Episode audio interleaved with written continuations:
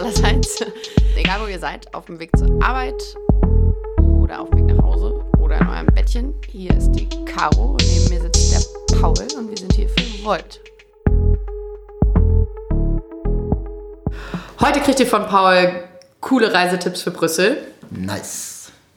Ihr kriegt einen Einblick in, eure, in unsere zukünftige europäische Strategie. Und Wir sprechen über von der Leyen und die Wahl zur Kommissionspräsidentschaft.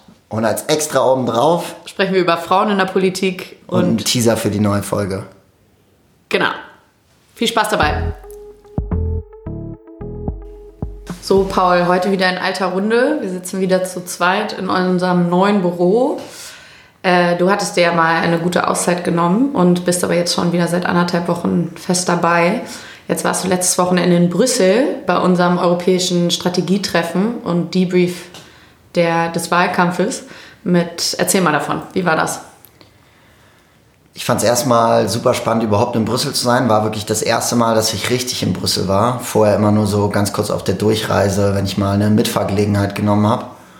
Und ich finde, Brüssel ist halt eine unheimlich beeindruckende Stadt. Ich finde, das Erste, was spannend ist, man hat so ganz viele alte, marode Gebäude, die halt wirklich riesig sind. Und man fragt sich, wie schafft es so ein kleines Land, so riesige Gebäude zu bauen? Die sind halt alle 120 Jahre alt. Und klar, ich glaube, da ist man relativ schnell bei der Kolonialgeschichte, wo einfach quasi dieses riesige Gebiet Kongo, das halb so groß ist wie Europa, von Belgien im Endeffekt kontrolliert wurde und man entsprechend die Ressourcen dann benutzt hat, um riesige, riesige Bauten in der eigenen Hauptstadt zu bauen. Spannend. Und ich finde, das nächste, was super spannend ist, ist, dass diese Stadt dessen, deswegen auch extrem divers ist. Also man hat irgendwie ein kongolesisches Viertel, man hat ein arabisches Viertel und man hat eben diese Leute aus ganz Europa, die da sind. Und was ich am lustigsten fand, war, als wir da donnerstags abends angekommen sind, hieß es nur, ja komm, gehen wir jetzt Plaxing, Plaxing, Plaxing. Was, was ist Plaxing? Ja, was ist Plaxing, habe ich mich auch gefragt. Bis ich irgendwann rausgefunden habe, ah, okay, das ist eine Abkürzung für Place de Luxembourg oder Place de Luxembourg, spreche nicht so gut Französisch.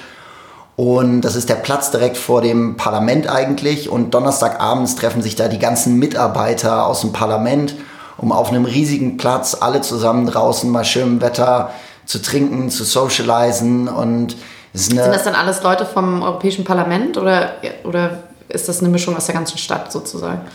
Ja, das ist halt das Komische. Es ist eine Stadt, wo alle Leute ganz nah aneinander sind, aber es sind dann wirklich eigentlich nur Leute aus dieser sogenannten Europa-Bubble und der Europablase.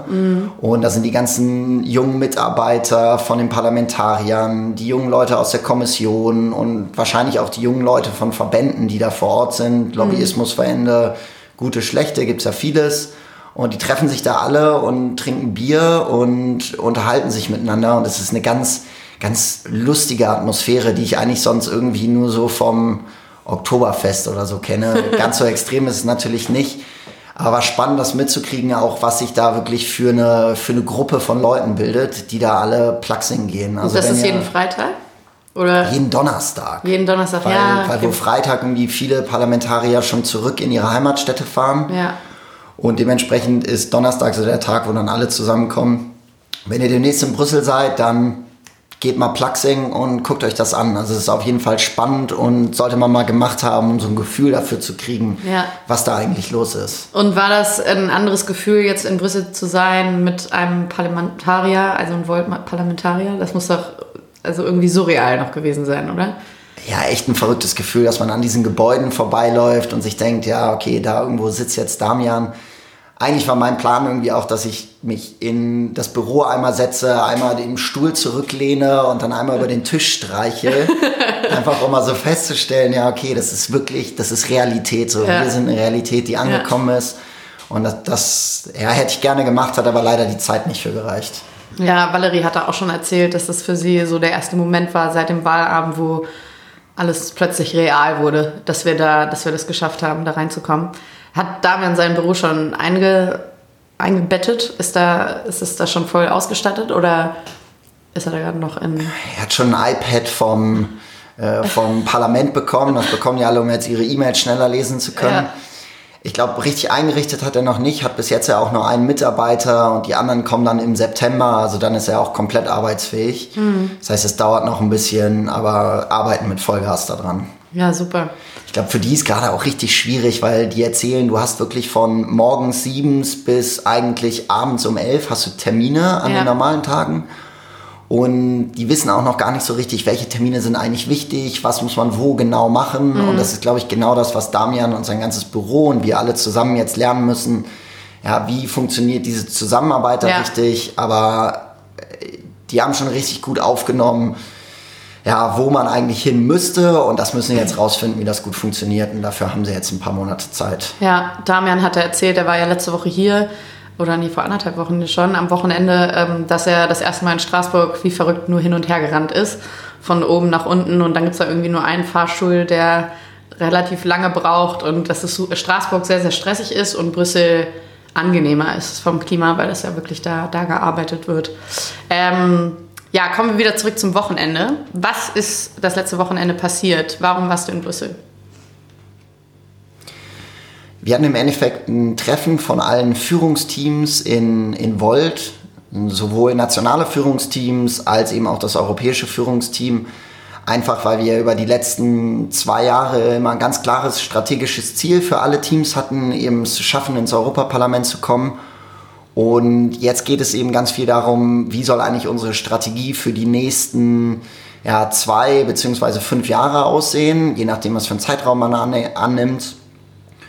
Und da geht es jetzt erstmal darum, dass wir wirklich mit allen Ländern zusammenkommen, um einen klaren Prozess- und Ablaufplan zu haben, damit wir wirklich dann auch die Erfahrungen von allen wirklich mit einbinden können, damit jeder genau weiß, wo kann ich mich an der Strategie beteiligen mhm. und damit man eben nicht einfach nur so einen Prozess hat, wo dann so eine kleine Gruppe in Brüssel sagt, wie es jetzt weitergehen soll. Und außerdem ging es auch ganz viel darum, zu sagen, was für Erfahrungen haben wir eigentlich in der Kampagne gemacht und das aus verschiedenen Ländern zu vergleichen. Mhm.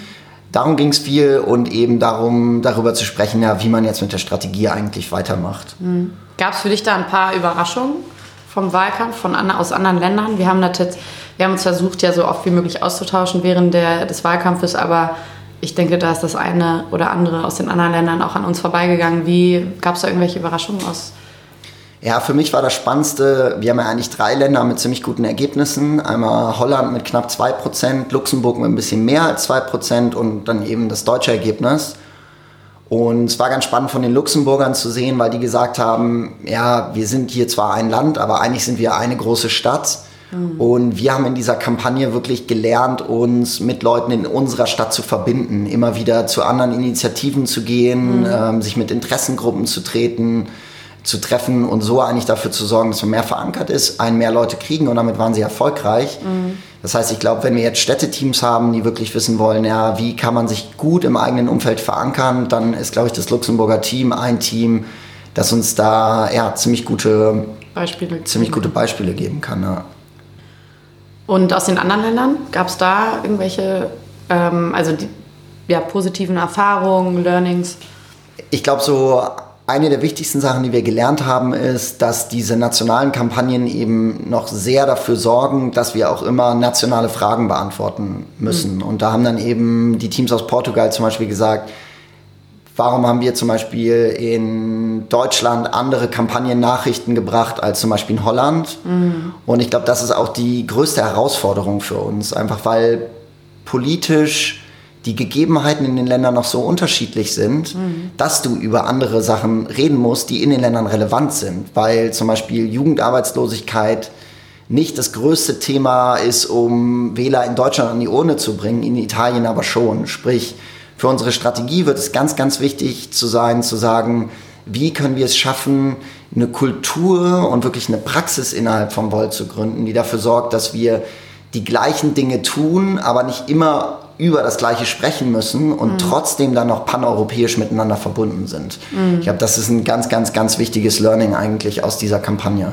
Ja, ist auch super schwierig zu vereinbaren. Also ich glaube, da, da hat ja auch die EU, also ich meine auch das Parlament und ähm, so wie die EU, also daran scheitert oft ja auch was, weil die Länder aneinander vorbeiarbeiten oder ganz andere Interessen vertreten, weil sie eben so unterschiedlich sind. Ähm, Was kam dabei raus? Also für die Bewegung und für die ja, Volt als europäische Partei. Gibt es da Unterschiede, was da gemacht wird? Also ich glaube, das Wichtigste, was da am Ende bei rausgekommen ist, dass wenn du dich jetzt fragst, was sind die Herausforderungen in deinem Land, die die Politik wirklich lösen muss, mhm. dann kommen die meisten Länder auf unterschiedliche Dinge, zumindest kurzfristig, langfristig ähnliche Sachen, aber kurzfristig unterschiedliche. Mhm. Sprich, das ist eine Herausforderung. Mhm. Wenn du dann allerdings wieder guckst, was sind eigentlich die Herausforderungen, die du auf lokaler Ebene siehst, also sprich mhm. da, wo du wohnst, mhm.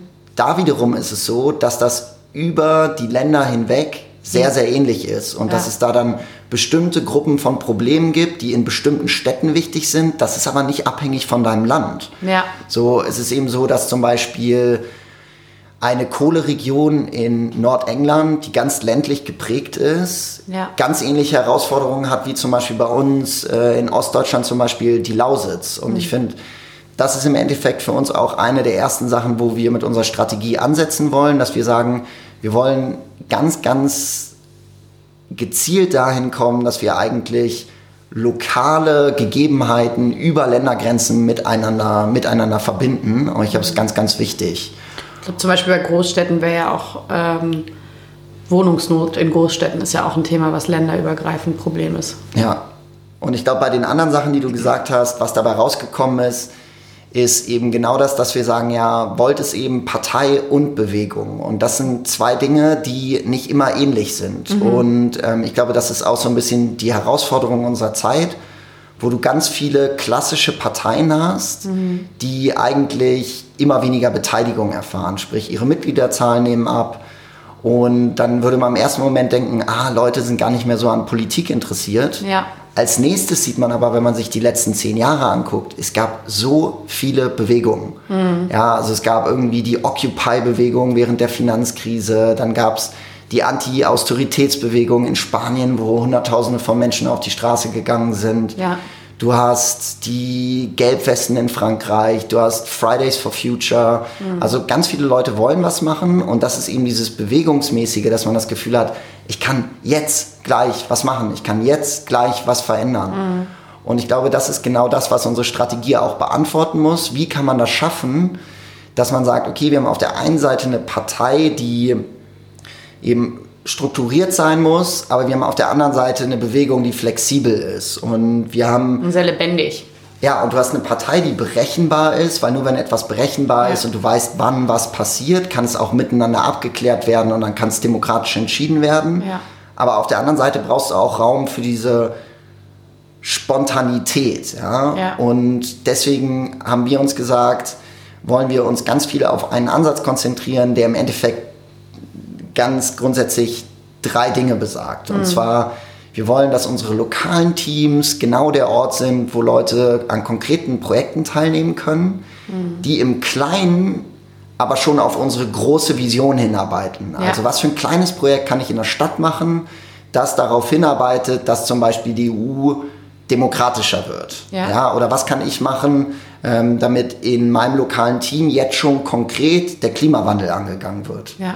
So und so wollen wir lokale Teams möglichst flexibel machen, so dass Leute auch lernen, miteinander zusammenzuarbeiten. Weil ein ganz großes Problem, das ich immer sehe, ist, Menschen kommen aus ganz unterschiedlichen Berufsfeldern ja. und die verstehen sich dann beim Zusammenarbeiten nicht richtig. Sprich, du brauchst so einen Ort, wo du zusammenarbeiten lernst. Mhm. Und ich glaube, das können diese coolen, kurzfristigen, schnellen Projekte auf lokaler Ebene sein. Mhm. Das können sowohl die Organisation eines Festivals zum Beispiel zum nachhaltigen Leben sein. Das kann aber auch das, die Teilnahme an lokalen Wahlen sein. Ja, ja. Und ich glaube, was unsere Strategie da jetzt noch beantworten muss, ist, wenn du das machst, ja, wenn du sagst, okay, du, du, du sagst, wir wollen zuhören und gucken, was passiert eigentlich bei uns lokal, was sind wirklich die Herausforderungen, ja. Dann als nächstes solltest du Lösungen identifizieren. Mhm ähm, wo du sagst, okay, gibt es da irgendwie schon eine gute Lösung für irgendwo anders? Und ja. dann als drittes solltest du eine Kampagne dazu machen. Mhm. Und jetzt ist natürlich die Frage, wie können wir da hinkommen, dass du nicht 300 thematisch verschiedene Kampagnen hast, weil dann arbeiten wir nicht mehr alle zusammen an dem gleichen, ja. sondern wie kannst du gucken, dass wir diese Kampagnen haben und dann vielleicht anstatt 300 verschiedene Themen zehn verschiedene Themen. Ja. Und wie kannst du schaffen, anhand dieser Themen die lokalen Teams eben über Ländergrenzen hinweg mhm. zu verbinden, sodass du eben Flexibilität auf lokaler Ebene hast und dann langfristige Arbeit auf der Parteienseite. Und ja. ich glaube, das wird das Spannendste für uns, das zu beantworten. Ja. Gewisse Diskrepanzen hat man ja da auch schon im Wahlkampf gesehen, irgendwie, dass zum Beispiel auf nationaler Ebene in den funktionalen Teams, also wir nennen das funktionale Teams, das heißt, es gibt ein Event-Team, dann gibt es ein Kommunikationsteam, dann gibt es ein Partnerships-Team, ähm, ein rechtliches Team, all sowas, dass die oft anders gearbeitet haben als die Städteteams oder beziehungsweise, dass die Kommunikation nicht so gut lief. Und da hatte man ganz klar auch gemerkt, nach, nach außen hin, dass, ähm, dass es da Missverstände gab, aber auch, dass manchmal die Ziele so ein bisschen voneinander abgewichen sind. Und mir ist eine Freundin hat mir das neulich gesagt, weil für mich ist ganz ist das Grundverständnis von Volt, wir sind in erster Linie eine Bewegung und sind auch eine, wollen eine europäische Partei sein, um unsere Politik umzusetzen. Also wirklich tatsächlich sind wir in die Politik gegangen als Mittel zum Zweck. Aber unser Kern ist die Bewegung, Initiativen starten und ähm, auch ohne Politik was zu bewegen. Ne? Ähm, und da ist mir, hat mir eine Freundin gesagt, ich hatte mit ihr über unseren Wahlkampf geredet und wollte sie dafür gewinnen, dass sie auch mitmacht. Und dann sagte sie so, ja, also so klassische Parteienarbeit ähm, gefällt mir gar nicht so. Und dann meinte ich so, ja, aber wir sind ja gar keine klassische Partei, wir sind in erster Linie Bewegung. Und dann sagt sie so, ja, das kann man beim Wahlkampf nicht so durch, weil wenn man dann so im Wahlkampf ist und auf ein politisches Ziel vor allen Dingen auch hinarbeitet und ähm, Abgeordnete gewinnen will und Wahlen gewinnen will äh, oder Wählerinnen und Wähler äh, gewinnen will, dann ähm, ja, zieht sich dieser Bewegungsaspekt so ein bisschen weg. Ja. Und das ist, glaube ich, etwas, was wir, genau, was, was gut ist, dass ihr das so, dass das auch der Kern des Wochenendes war. Ja, und ich glaube, da hast du auch recht, ja, weil ich meine zum Beispiel in unserer Generation, wer arbeitet denn noch zehn Jahre in einem Job? Ja. Zehn Jahre ist aber im Durchschnitt ungefähr die Zeit, die du brauchst, um in einer Partei überhaupt erstmal in ein Amt zu kommen, wo du was verändern kannst. Ja. Und ich glaube, genau das wollen wir angehen, dass, dass wir sagen wollen, vielleicht willst du gar nicht zehn Jahre hier sein, sondern du willst vielleicht ein halbes Jahr in der Stadt, in der du gerade wohnst, an einem konkreten Projekt teilnehmen, das auf ein langfristiges Ziel hinarbeitet. Mhm. Und wenn du das dann geil findest, ist ja bei vielen der Fall, die sind mhm. ja schon so, ach, irgendwie ist es doch cool, so, ja. und dann willst du länger dabei bleiben und dann gehst du eben weiter in die richtige Parteiarbeit, wo Dinge dann ein bisschen langfristiger geplant werden. Ja. Und fairerweise muss man dazu sagen, dadurch, dass wir anders organisiert sind, wollen wir natürlich auch dahin kommen, dass wir lange nicht so langsam und träge sind wie einige andere Parteien, mhm. wo dann vielleicht mal ein Video von einem YouTuber rauskommt und die es dann nicht schaffen, innerhalb von zwei Wochen darauf eine richtige Antwort zu geben. Ja. Ich denke mal, da sind wir auch einfach besser aufgestellt von der Arbeitsweise. Aber wir müssen auch noch besser werden, ja. weil wenn Dinge dann nämlich zu schnell gehen, dann fühlen sich Leute nicht wirklich mit eingebunden ja. und man arbeitet dann vielleicht gar nicht mehr in die richtige Richtung. Ja. Aber ich glaube, da sind wir auf einem guten Weg. Ja. Ich glaube, das Schöne daran ist eben auch an diesen Initiativen, ähm, die jetzt gestartet werden sollen, überall europaweit, dass es halt Stück für Stück immer im kleinen Kreis riesige Erfolge erzielt und auch so ein Erfolgserlebnis mit sich bringt und Wachstum mit sich bringt, eben wenn man auf lokaler Ebene was bewirkt hat äh, innerhalb von kürzester Zeit. Und das ja, macht halt auch wahnsinnig Spaß und fördert so den Aktivismus. Und ja. für alle, die es interessiert, äh, im Oktober wird diese Strategie fertig sein und wir werden sie äh, mit allen unseren Bewegungsmitgliedern auf einer Generalversammlung, deren Ort noch nicht bekannt gegeben ist, werden wir sie verabschieden. Es hieß Griechenland, aber unser griechisches Team ist nicht so besonders groß. Deswegen ja. glaube ich, muss man noch mal arbeiten. Mein persönlicher Favorit wäre eigentlich Wien. Ja. Aber muss man, glaube ich, noch mal schauen. Ja. Caro, mal eine ganz andere Frage. Ja ich meine, jetzt gerade ging es ja die ganze Zeit um die Kommissionspräsidentschaft und von der Leyen. Mhm. Okay, um es ganz kurz zu erklären, ist, glaube ich, normalerweise in einem Parlament oder in einem parlamentarischen System ist es ja so, dass man wählt und dann am Ende die größte Fraktion, sprich die größte Parteiengruppe, die reingewählt würde, dann am Ende jemanden vorschlagen kann, dem restlichen Parlament, um eben diese Person dann zum Staatsoberhaupt zu machen, zum genau. Regierenden. In Deutschland ist es dann so, ja, die größte Fraktion sagt einmal hier, das wäre unser Kandidat, dann wählen alle, man in, ja, in, verhandelt für gewissen Koalitionsvertrag, wo man sagt, okay, A, B und C müssen gemacht werden. So, in so, und dann geht man einfach die Gruppen durch und sagt, wenn es die ersten nicht schaffen, dann probieren es die zweiten, bis man eine Mehrheit hat. Genau. So, und im Europäischen Parlament ist das aber anders. Im Europäischen Parlament ist es so, dass nicht das Parlament vorschlägt, wer jetzt zum Regierenden, also zur Kommissionspräsidentin gewählt wird, sondern es entscheiden die Staats- und Regierungschefs. Die kommen dann alle zusammen und sagen, ja, wen haben wir hier? Und dann schlagen die dem Parlament eine Person vor. Und worauf man sich eigentlich geeinigt hatte in den letzten Jahren, war eben, dass man sagt, äh, wir wollen, dass es bei den Wahlen sogenannte Spitzenkandidaten gibt. Das heißt, am Ende Kandidaten der vier größten ja, der, der vier größten Gruppen im Europäischen Parlament. Genau, das einmal nochmal aufzuzählen, das ist die EVP, also die Europäischen Konservativen, da sitzt die CDU mit drin, dann die SD, das sind die Sozialdemokraten, äh, die Liberalen, jetzt heißen sie Renew Europe, damals hießen sie, also bis vor kurzem hießen sie noch ALDE und äh, die Grünen EFA, wo jetzt Damia noch mit drin sitzt. Die hatten jeweils Spitzenkandidaten vorgeschlagen. Und das waren Ska Keller, Franz Timmermans, äh, Manfred Weber und Versteger. Genau, genau. Vestager. Vestager. Genau, Margarete ja. Vestager. Genau. Genau, ich sag den Namen immer falsch. Und der Vorteil davon ist eben, dass die sich alle während der Wahl vorstellen müssen. Das heißt, die gehen immer wieder zur Presse und erzählen, was sie machen wollen. Und das europaweit, ne? Die fühlen nicht nur, man hat das auch gemerkt, die fühlen keinen nationalen Wahlkampf, sondern europäischen, weil sie eben europäische Kandidaten sind. Genau, und dann weiß man bestimmte Dinge, die denen besonders wichtig sind. Man wusste zum Beispiel bei Manfred Weber, wusste man, dass er gesagt hat, ja, ich will auf jeden Fall, dass der Grenzschutz erhöht wird. Und außerdem wäre ich auch bereit, im Bereich Klimawandel auf die Grünen zuzugehen, um dann auch höhere Ziele zu stecken. Man, muss, man wusste bei Franz Timmermans von, der, von den Sozialdemokraten, da wusste man, dass er meinte, ja, mir ist ganz, ganz wichtig, dass es einen europäischen Mindestlohn gibt und äh, dann wusste man bei Vestager zum Beispiel, dass sie gesagt hat, ja, ich will stärker darauf eingehen, dass hier bestimmte Monopole von großen Technologieunternehmen gibt. So, und das wissen dann die Bürger und aufgrund dieser Informationen können sie dann Entscheidungen treffen. Genau. So, und was jetzt im Europäischen Parlament passiert ist, ist, dass eben keiner dieser Kandidaten am Ende vorgeschlagen wurde, und das ist im Endeffekt passiert, weil äh, Macron das nicht so gerne wollte, ein Regierungschef. Also es passiert genau das, was nicht passieren sollte, dass am Ende die Regierungschefs entscheiden. Mhm. Naja, man muss dazu auch sagen, dass die, das Parlament keine klaren Mehrheiten gefunden hat für die Kandidaten.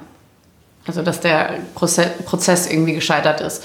Ähm, jetzt kann man sich darüber streiten, ob die da nicht genug Kompetenzen hatten, wirklich jemanden zu wählen und dann dem, dem Rat vorzulegen oder äh, für die Zustimmung oder ob man der Sache mehr Zeit hätte geben sollen. Auf jeden Fall ist der Prozess kurzfristig oder jetzt erstmal langfristig gescheitert. Und dann wurde Ministerin, unsere Verteidigungsministerin, oder jetzt nicht mehr, ähm, Ursula von der Leyen vorgeschlagen. Von den Europäischen Rat. Und sie hatte eben nicht, sie war eben nicht Teil des Spitzenkandidatenprozesses. Sie war keine europäische Abgeordnete oder Kandidatin dafür.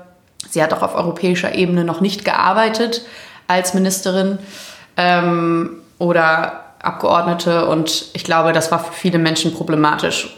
Kannst du da nochmal erläutern, warum das für uns tatsächlich auch sehr problematisch war? Also warum, das, warum wir das für nicht so toll empfunden haben? ich finde es halt einerseits problematisch, weil du einen riesigen Anstieg der Wahlbeteiligung hattest und alle Bürger davon ausgegangen sind, ja, wenn wir jetzt wählen, dann kann hier ein Kandidat des Parlaments, für den wir hier auch mit abstimmen, kann dann am Ende die wichtigste Position in der Europäischen Union einnehmen. Ja. Und jetzt auf einmal macht man es wieder anders. Und genauso treibt man die Bürger dann ja eigentlich in so eine Skepsis.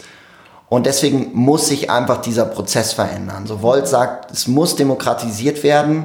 Und es sollte in Zukunft eben die Möglichkeit geben, dass man sagt, das Parlament schlägt vor und das Parlament schlägt am Ende die Leute vor, die dann auch Kommissionspräsidentin werden. Mhm.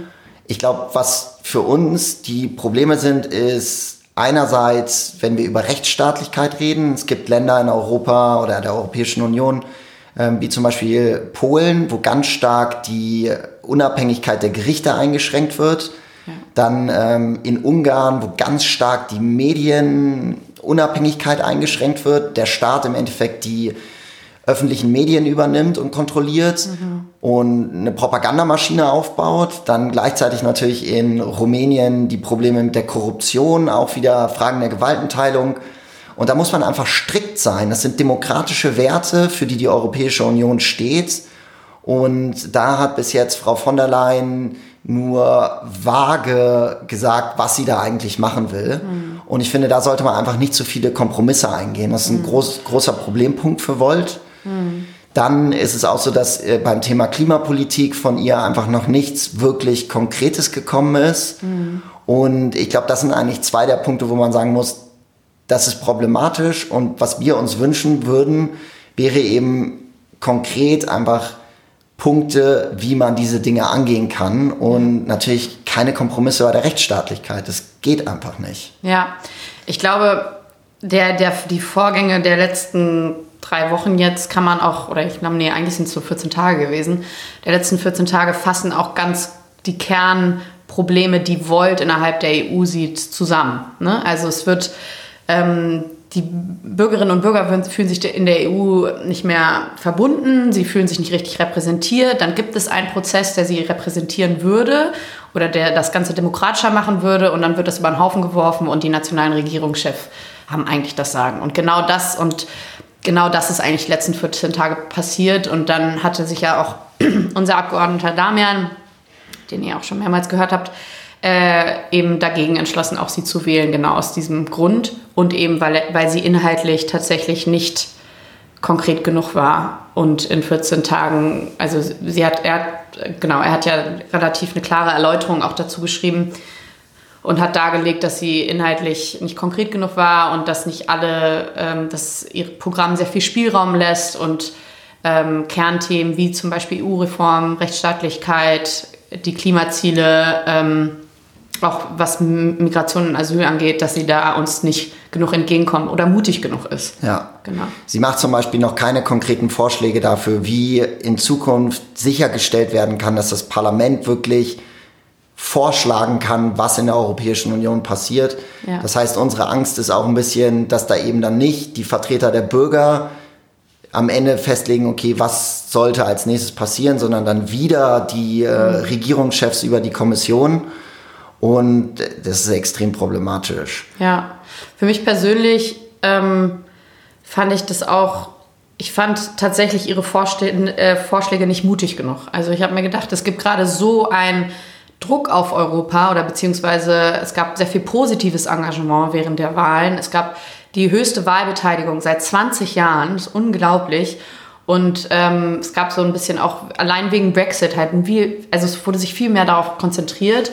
Und ähm, das war wirklich auch eine Chance, Wandel anzustoßen. Ja. Und ähm, mit diesem ganzen, ja, mit ihrem, mit ihr als Vorschlag für die Kommissionspräsidentschaft ist es so ein bisschen über den Haufen geworfen worden und ähm, mich hat sie tatsächlich auch nicht abgeholt. Also ich glaube, sie ist in ihrer Abschlussrede gestern äh, den Sozialdemokraten und vielen auch sehr entgegengekommen.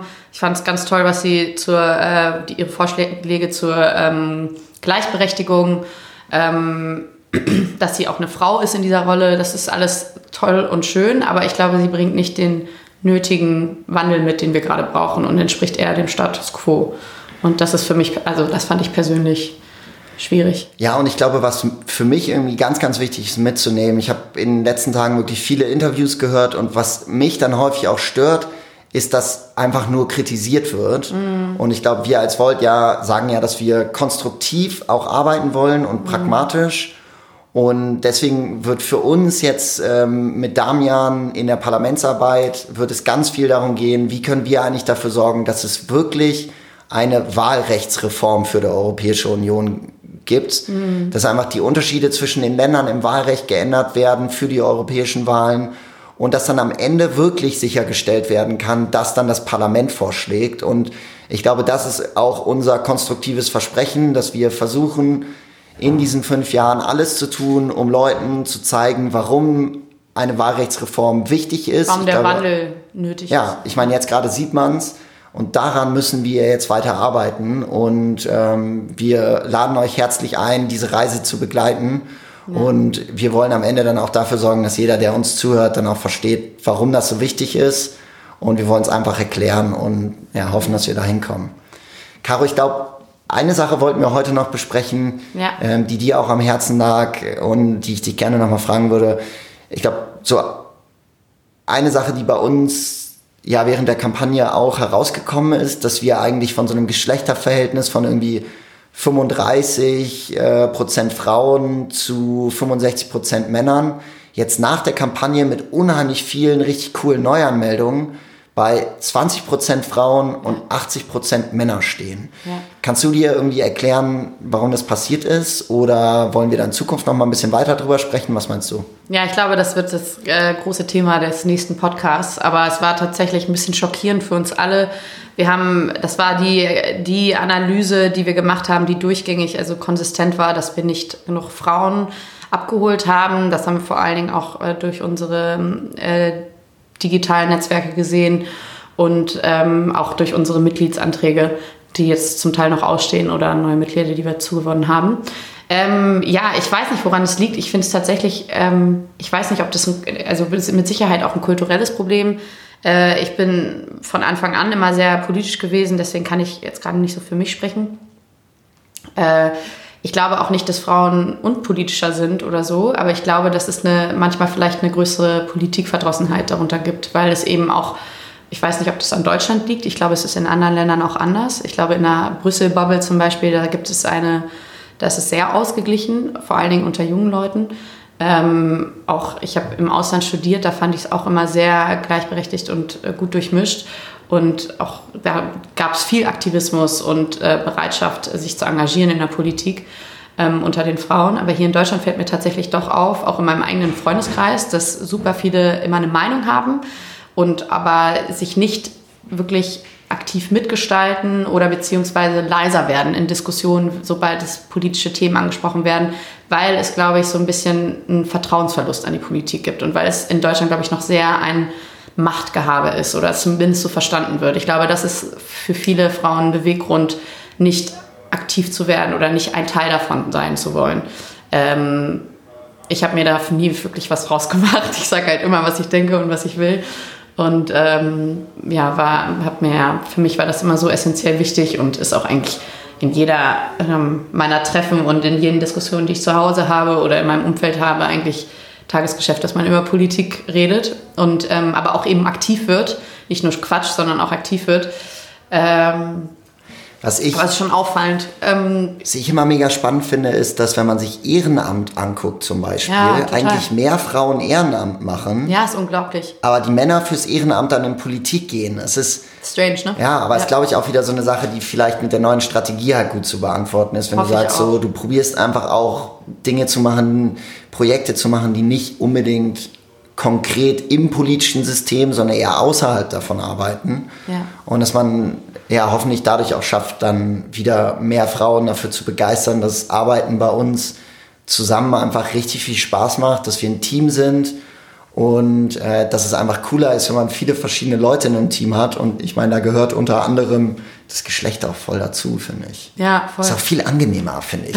In der Gruppe, man, wenn du da nur mit Typen rumhängst, das ist echt also ja, irgendwie zum Trinken in der Kneipe auch manchmal cool, aber selbst da ist es cooler, wenn dann äh, auch noch Frauen dabei sind. Ja. Und ich finde in der Arbeitsgruppe, es wird einfach viel cooler, wenn auch noch mehr Frauen dabei sind. Ja, und es ist auch super wichtig. Ich glaube, in der nächsten Folge werden wir darüber sprechen, auch was wir konkret vorhaben, um eben dieses Problem zu lösen und was wir da für Ansätze haben.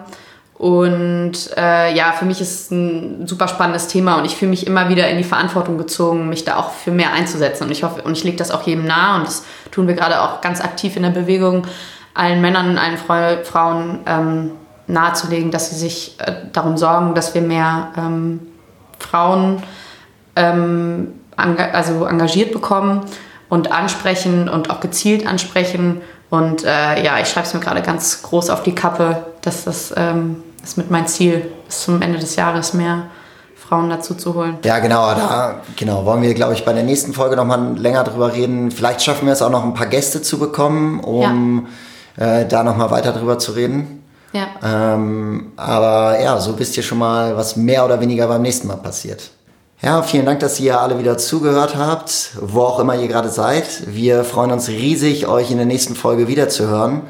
Äh, schreibt uns wie immer, schreibt uns gerne einfach eine E-Mail an podcast.volteuropa.org oder schreibt unserem Team auf Facebook, wenn ihr Fragen habt, wenn ihr Dinge habt, die hier einmal besprochen werden sollen oder uns auf Sachen hinweisen wollt, die ihr gerne noch mal ein bisschen besser erklärt habt oder falls wir einen Fehler gemacht haben. Außerdem noch ein riesiges Danke an Yannick Fischer, der diese Folgen jeweils schneidet, hochlädt und dafür sorgt, dass wir alle uns das hier später nochmal anhören können. Und vielen Dank an Yannick und sein Team. Macht's gut, bis dann und Vote Volt. Vote Volt.